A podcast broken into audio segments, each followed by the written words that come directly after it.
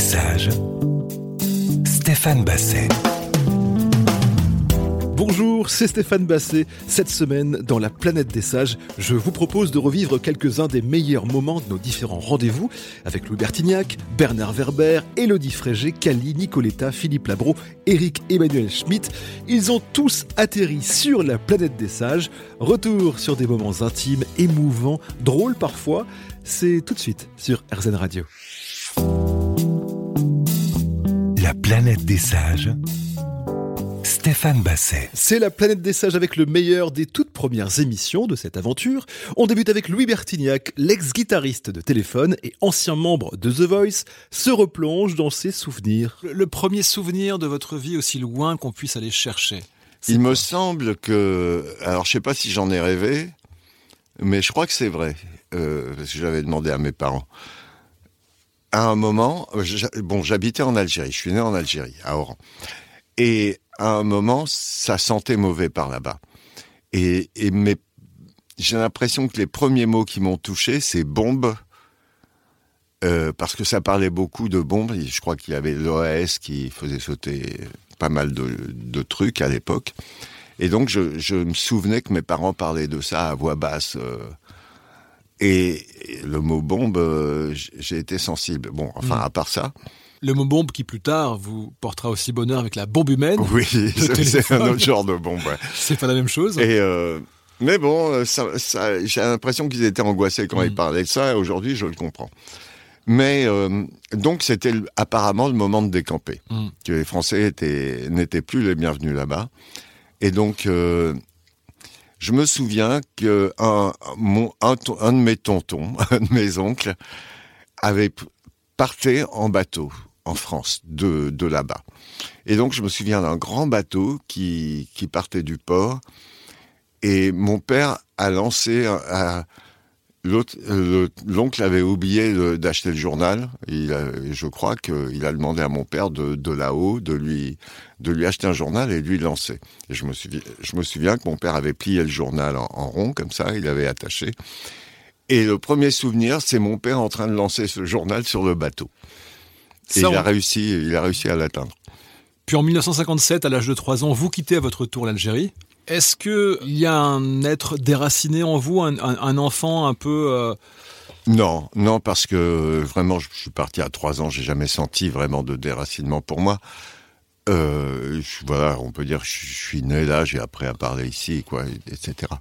Mais euh, j'ai toujours senti un genre de déracinement, un genre de nostalgie de, de mm. ma famille, qui, qui parlait de d'aller à la plage euh, à Constantine, etc. Oh, c'était le bon temps, ouais, c'était bien, etc. Et j'ai senti quand même euh, parce qu'ils ont tout fait pour s'intégrer à la France. Ils aimaient ce pays, et ils, ils voulaient pas, euh, ils voulaient pas être trop nostalgiques. Ils ont tout fait pour euh, être français. Changer de nom aussi? Ils ont changé de nom. Moi, j'ai pas changé de prénom. Ils m'ont toujours mmh. appelé Louis, mais ils ont vers l'âge de 10 ans. Euh, mon père est rentré à la maison et il nous a dit bon, on a le choix entre plusieurs nouveaux noms. Alors il, nous proposait Bertigny, Bretigny, Bertignac ou Bretignac. Et moi tout de suite j'ai dit Bertignac. Et comme euh, j'étais le fils adoré, il a, choisi tout de suite Bertignac. Et euh, voilà, c'était un peu spécial. Les profs, j'étais de la troisième à la quatrième, euh, ou l'inverse plutôt. Et, euh, et j'avais les mêmes profs. Donc Monsieur ben, pardon Bertignac, oui, c'est ça. Mais c'était tout, ça. Donc ils ont vraiment tout fait pour s'intégrer à ce pays. Et euh, alors oui, alors oui, je me, j'ai été euh, royalement intégré. Et eux, il y avait un petit côté désintégré. Et est-ce est que le fait de ne pas avoir vécu les mêmes souvenirs, vous disiez, ah, quand il parlait, il parlait de la, plage. Ouais, vous n'avez jamais connu ça, donc ce sont des souvenirs qui, qui, qui sont d'une presque d'une autre famille quelque part. Ouais, c'est des trucs que j'ai pas connus et c'est et donc je comprenais quand ils en parlaient, mais je savais pas. Euh, voilà, ils m'expliquaient vaguement euh, que c'était une belle plage, etc. mais mais j'ai jamais connu. Voilà, je, suis né à Oran, mais j'ai jamais connu Oran. J'ai jamais connu la ville où est né mon père. Jamais retourné à Oran? Non, j'ai été avec téléphone une fois joué à Alger, mais j'avais pas le temps d'aller voir Oran. mais je pense que ça ressemblait à Alger. Quel souvenir vous, vous gardez de vos parents? Ils sont partis. euh, Oh, pff. ils m'ont appelé Louis, j'étais le roi quand même. Hmm. Et euh, alors forcément, énormément d'amour, énormément d'amour. Euh, c'est des parents juifs et il n'y avait pas que la mère juive, il y avait le père juif aussi. Quoi. J'avais les deux qui, qui nous adoraient. Quoi. À un moment, avant la, vers la fin de, de la vie de mon père, je lui ai dit mais mais c'est dingue ce que tu ce que tu nous as donné comme amour euh, et euh, et, je- et il me- je- oui, il fallait que je lui dise quelque chose, comme je t'aime. Ou un- je- en fait, je lui dis c'est dingue comme tu nous as aimés, comme tu nous as tellement donné, et comme tu t'es sacrifié pour nous. Et euh, il m'a répondu, bah, c'est normal, mon fils, Bah, c'est normal. La planète des sages sur RZN Radio. On revient dans un instant avec Bernard Werber qui nous parlera de Louis Bertignac. Tiens donc. La planète des sages. Stéphane Basset. C'est la planète des sages avec Bernard Werber aujourd'hui sur RZN Radio. Alors, on a un point commun, nous avons écrit tous les deux des textes pour Louis Bertignac, Oui. guitariste, euh, guitare héros, j'allais dire. Alors, ça s'était passé à une circonstance spéciale. On, on s'était fait des séances d'hypnose, de, de, de guidage, de méditation guidée et tout, parce qu'il aussi, il est friand de ce genre de choses. Donc lui, il m'en a fait, moi, je lui en ai fait. Et puis, euh, aux actualités, ils avaient annoncé qu'il y avait un nouvel attentat. Et, et j'ai eu cette phrase, j'ai dû lui dire, en fait, c'est comme un troupeau de gnous. Euh, Il y a un lion qui arrive, il tue des gnous, tout le monde est affolé. Et puis après, euh, le troupeau continue. Et puis on n'a même pas euh, tiré le son de ce qui s'est passé. On fait comme si ça ne s'est pas passé parce que finalement, c'est gênant qu'il y ait des lions qui ont bouffé, euh, qui ont bouffé l'un d'entre nous. Et euh, il m'a dit, je veux pas m'en faire une chanson. Puis j'ai rédigé rapidement un, un petit texte. Et puis euh, c'est lui qui l'a arrangé. Je crois que c'est fait. Euh, il y avait aussi Raphaël Antoven qui était qui était sur cet album. Et euh, voilà, maintenant euh, j'ai la nostalgie de ce moment parce que j'ai trouvé que Louis Bertignac est un, être lumineux et, et aussi c'est euh, c'est quelqu'un qui est aussi en permanence dans la recherche. Voilà, je crois qu'on est vivant tant qu'on a une capacité d'émerveillement, qu'on a envie d'apprendre et qu'on on, on essaie de s'améliorer. Dès le moment où on est content de soi et qu'on considère qu'on a tout compris, ben on, on devient un petit vieux. C'est incroyable parce que franchement, le point commun de tous les invités que je reçois dans cette émission depuis le début de la saison, il, il vient, il vient là. L'émerveillement, ça rend vivant, c'est ce qui rend heureux. Moi, j'ai j'ai eu un éveil euh, spirituel. Euh, Il y a quelqu'un qui m'a appris à faire les choses en conscience. Voilà, j'ai pas d'autre terme. Euh, c'était à 13 ans. Ce quelqu'un, c'était un autre enfant qui avait 13 ans et qui faisait du Raja Yoga. Et il m'a appris à fixer mon regard sur un point noir pour bien me concentrer sur mon regard. Il m'a appris à respirer en conscience. Et il m'a appris à tenter de maîtriser mes battements cardiaques. C'est des choses euh, c'est juste, on respire tout le temps, on n'y fait pas attention. Eh bien, rien que ça, c'est déjà une première manière d'être un peu plus attentif à ce qui se passe dans notre corps. C'est, ça vient de, de cette, de cette rencontre à 13 ans avec un garçon qui s'appelle Jacques Padovani. Donc c'est, c'est cet euh, adolescent qui m'a, qui m'a fait comprendre, en tout cas, comment utiliser différemment son cerveau. Et lui, il pratiquait aussi du voyage astral. Il m'a appris à méditer, faire du voyage astral. À 13 ans, c'est merveilleux. À 13 ans. Euh, c'est une personne qui vous a accompagné euh, jusqu'à aujourd'hui Un mois. C'est un, un mois de, en colonie de vacances à hier. Vous l'avez revu, ce Jacques Padovani? Non. Des fois, dans les interviews, quand j'en reparle, je dis si quelqu'un a entendu parler euh, de Jacques Padovani, qui peut me donner des, incroyable, des hein. réponses. Je sais qu'il était sur euh, Paris, alors que moi j'étais à Toulouse à l'époque. Et euh, non, des, des fois, je, je, je suis allé voir évidemment sur Facebook ou sur... euh, je, je suis allé voir sur, même sur Internet. Et il y, en a, il y en a beaucoup de Jacques Padovani et... Je sais, je sais pas. Moi, je, vous sens un peu, je vous sens un peu tristoun. Ce serait Ouais, tellement bien ouais. de le retrouver, quoi, franchement. Oui, ce serait, ce serait très bien de le, le retrouver, mais maintenant, euh, ça fait tellement de fois où je, je parle de lui et je dis que je, je le cherche, et vu que personne, je sais qu'il y a des, des gens qui, pour moins de service, sont, sont mis à le chercher. Mais voilà, tout ce que je sais, c'est qu'il était à la colonie de vacances euh, de hier. En, en- donc, j'avais 13 ans, donc ça devait être en 1984.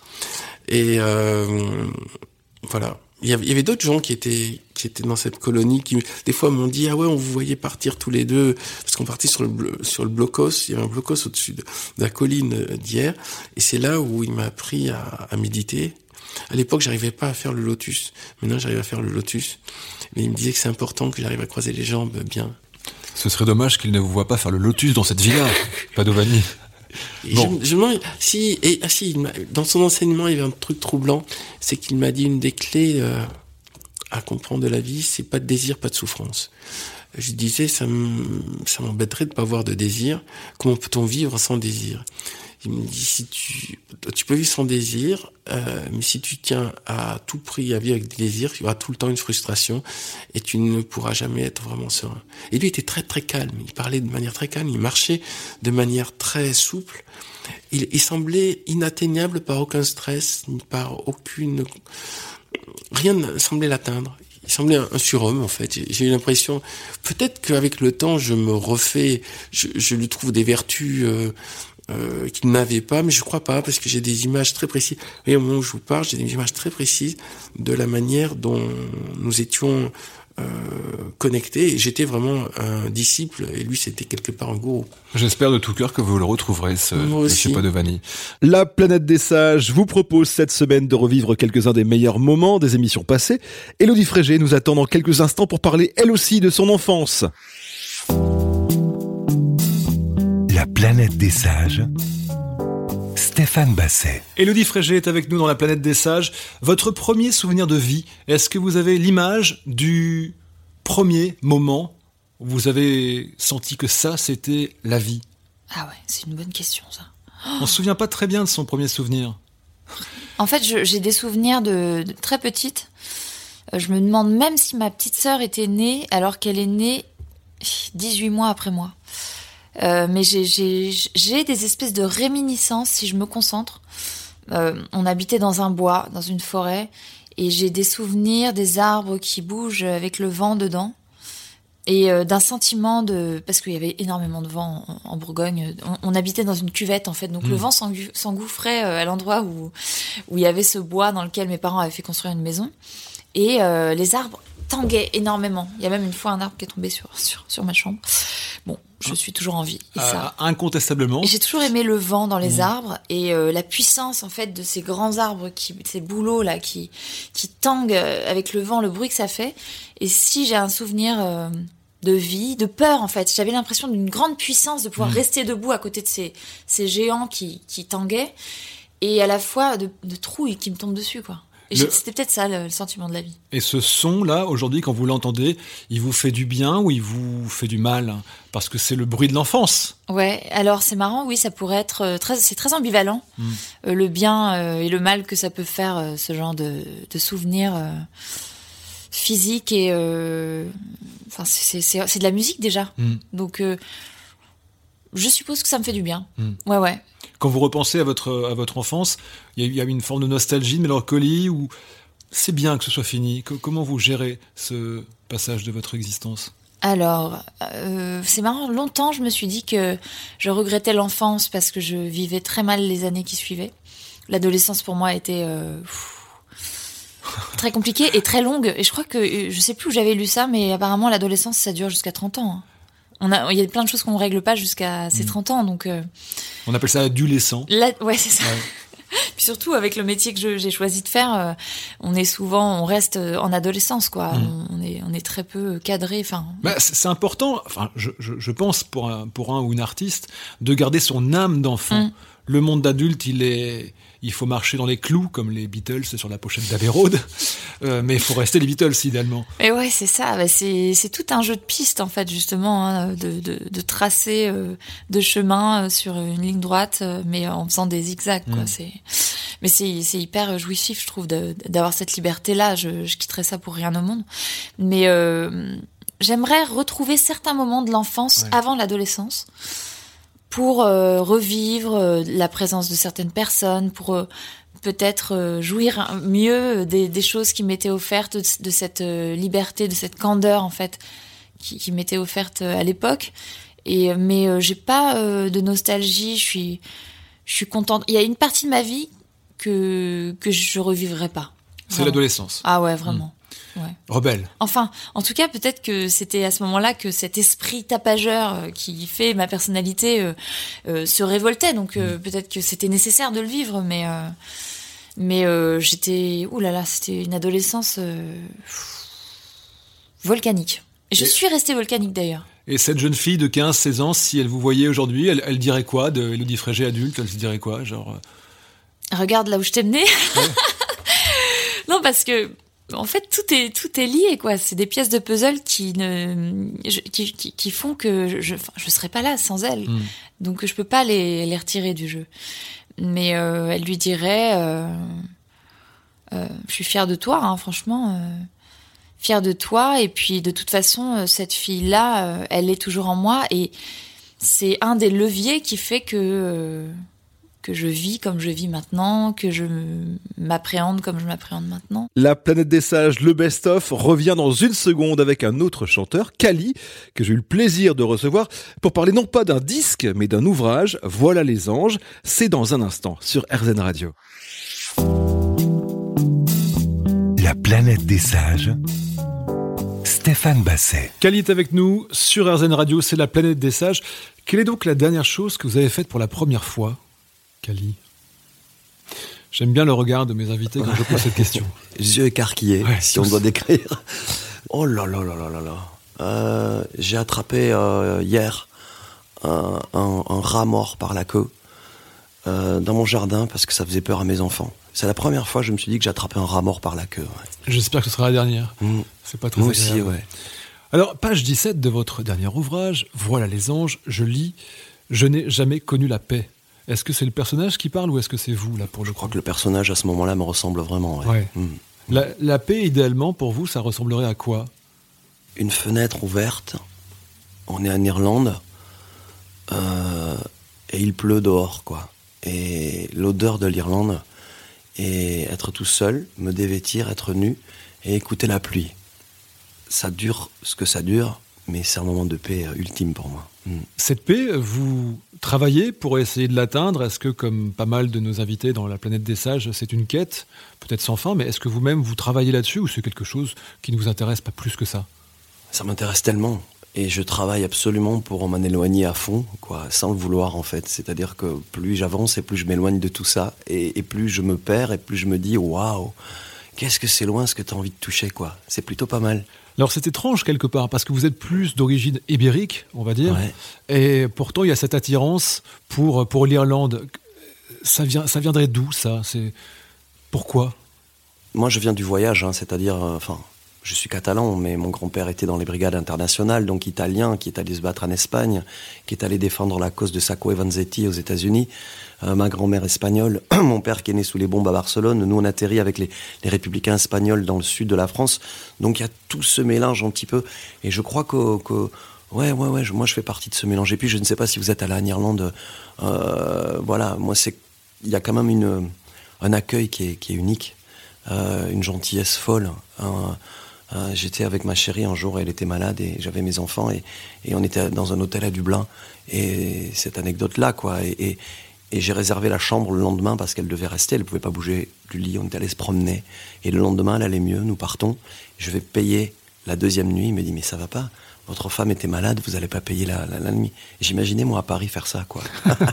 voilà, c'est juste ça. Et, et, et- et c'est tout à fait ça, l'Irlande, quoi. Ouais.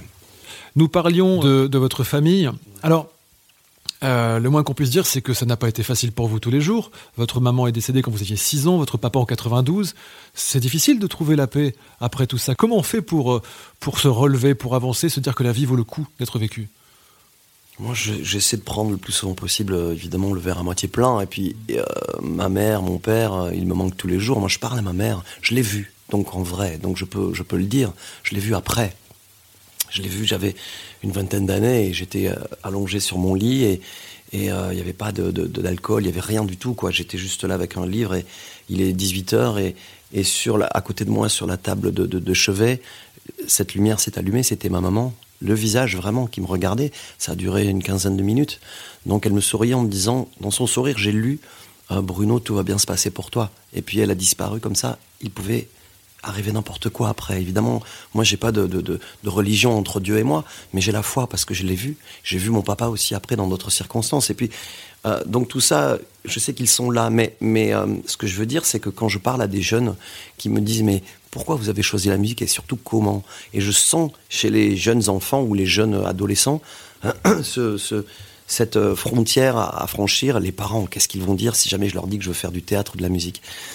Et moi, cette chance que j'ai eue, c'est que j'étais tout seul, quoi. Donc, en moment, j'ai fait, j'ai démarré mes études, mais ma vie était sur la route et c'était trop dicté par mon cœur pour, pour, passer à côté. Mais tout de même, juste avant son, son, départ, votre papa est venu vous voir sur scène et vous a dit, je, vas-y, quoi, c'est toi, c'est ça. Est-ce que c'est un moment charnière dans votre vie, ça, peut-être? Ouais, c'est le moment, je crois, parce que euh, il y en a eu, y en a eu deux, trois, mais celui-ci est important parce que je faisais du, bal de village et, et il me disait toujours les études. Et alors déjà, j'avais été réformé P4, il n'était pas content, euh, même s'il n'était pas pro-militaire, il voulait que je sois cadré quelque part. Et après, euh, et après.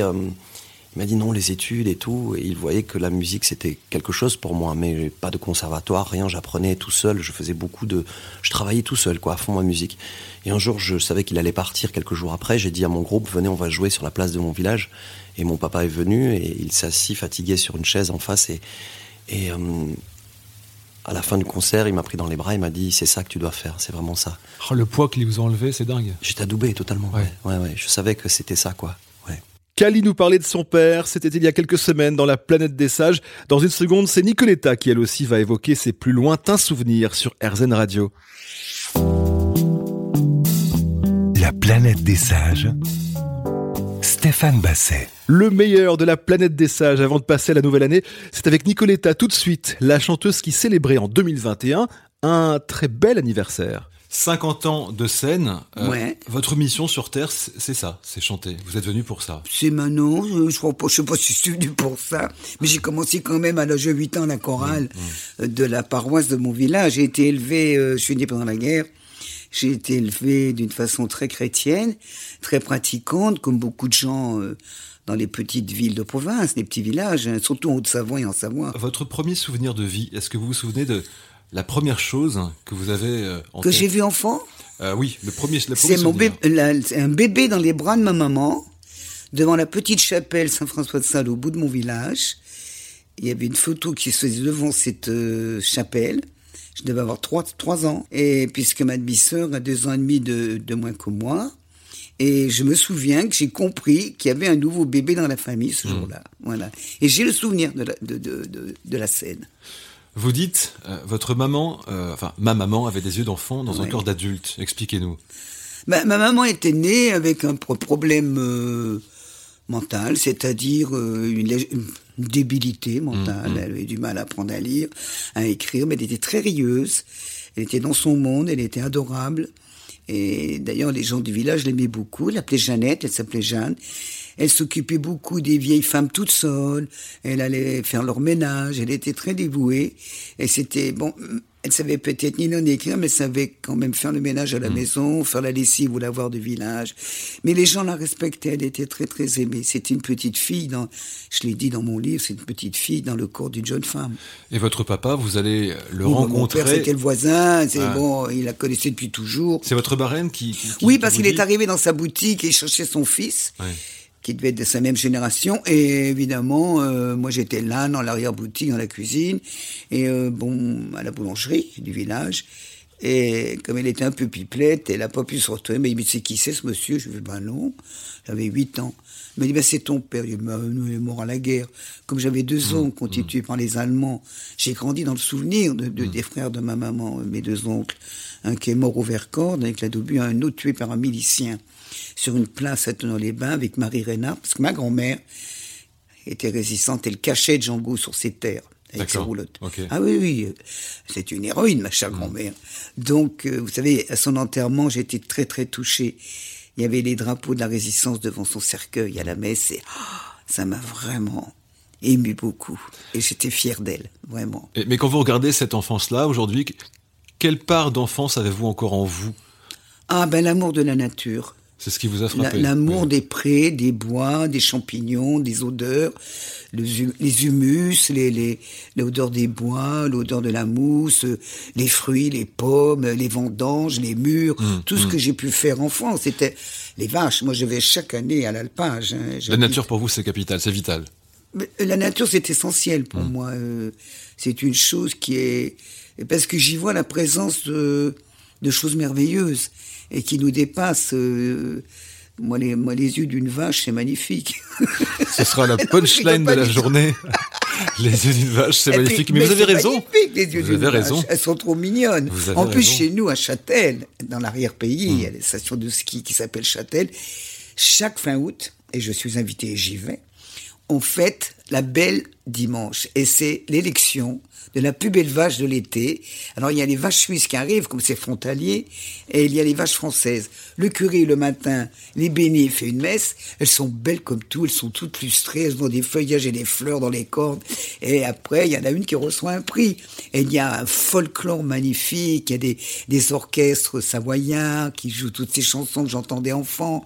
Ah, moi, moi j'adore. Il y a tous les artisans qui vendent leur fromage, leur charcuterie, et tout est fait à l'ancienne. Hein. Ils ne se mentent pas mutuellement. Mm. Ce sont des gens qui vont au travail avec le cœur léger. Ce sont des besogneux. Mm. Et l'hiver, faut faut aller dans le froid à l'écurie. Il hein. faut la nettoyer tous les matins avant de faire la traite. Il faut nettoyer les vaches.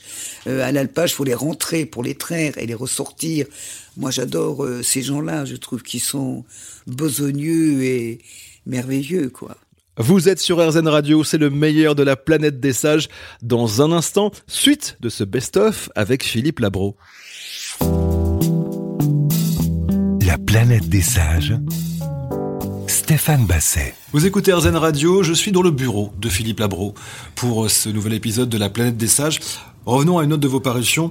Euh, tomber cette fois, se relever 8, vous racontez votre dépression nerveuse. Je trouve ça euh, formidable lorsqu'on a une carrière et qu'on a un homme assez solide comme vous d'envoyer un message euh, pour les autres et dire voilà, j'ai souffert d'une dépression et je vous le dis.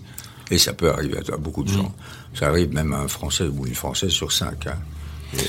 nous sommes le pays qui produit et consomme le plus de psychotropes après les Japonais. Hein.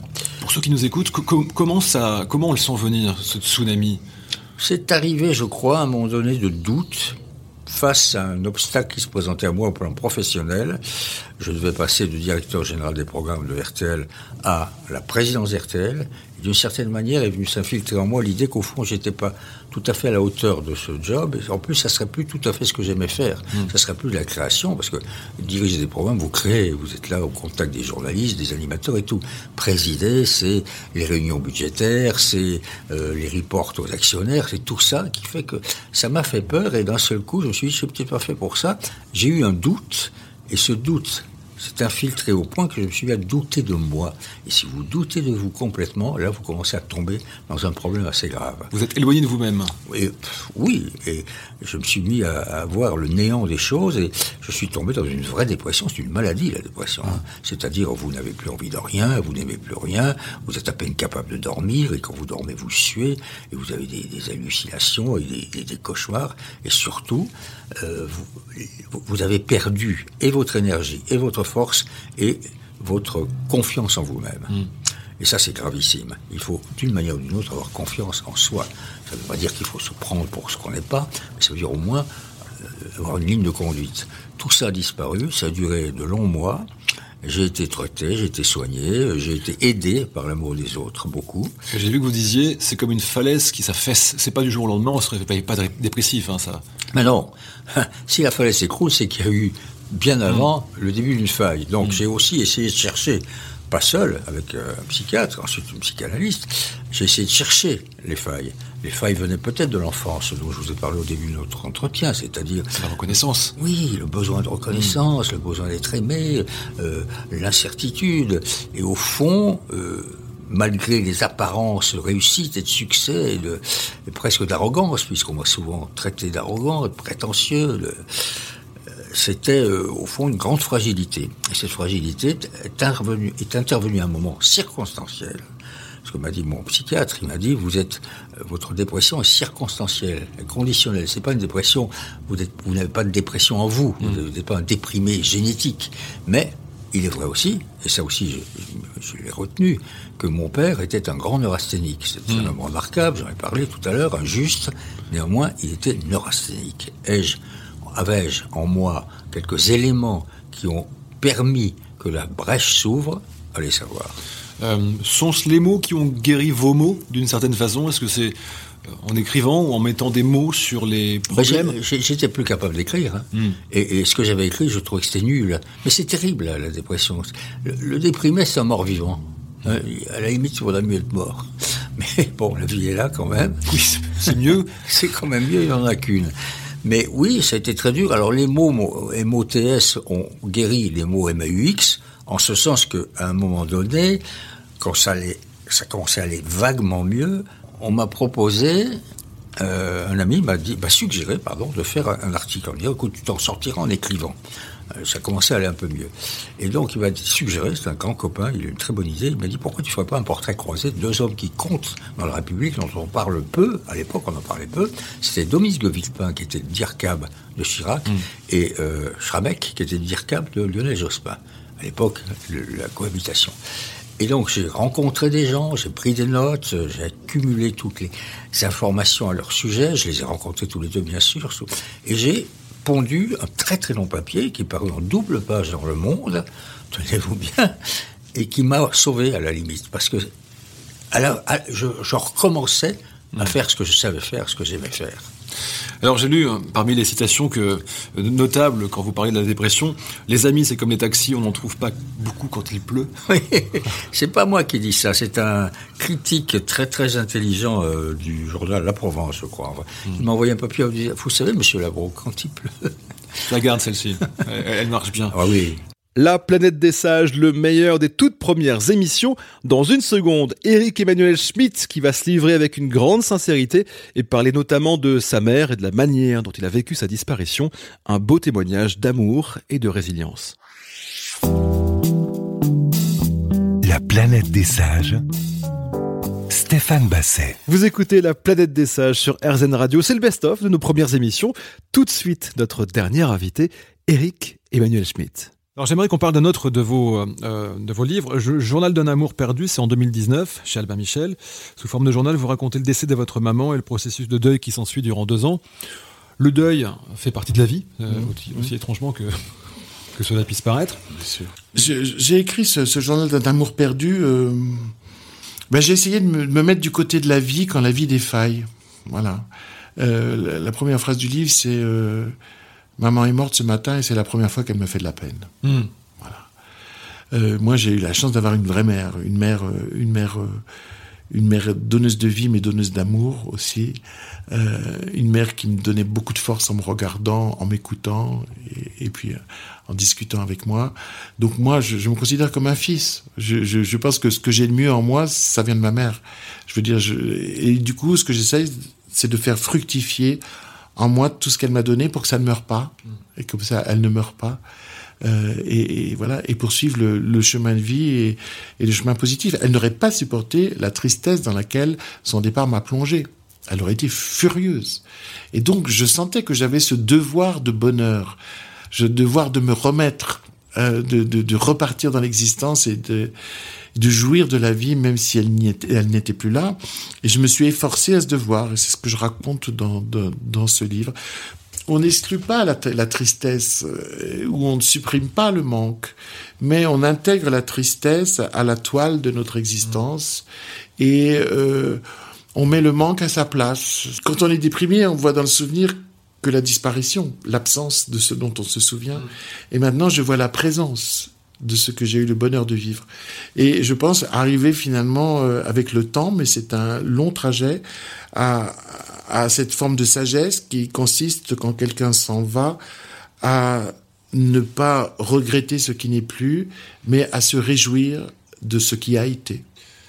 C'est très beau, mais c'est très difficile. C'est presque impossible, mais encore, voilà, voilà encore une tâche et, et, et un but qu'on peut se donner.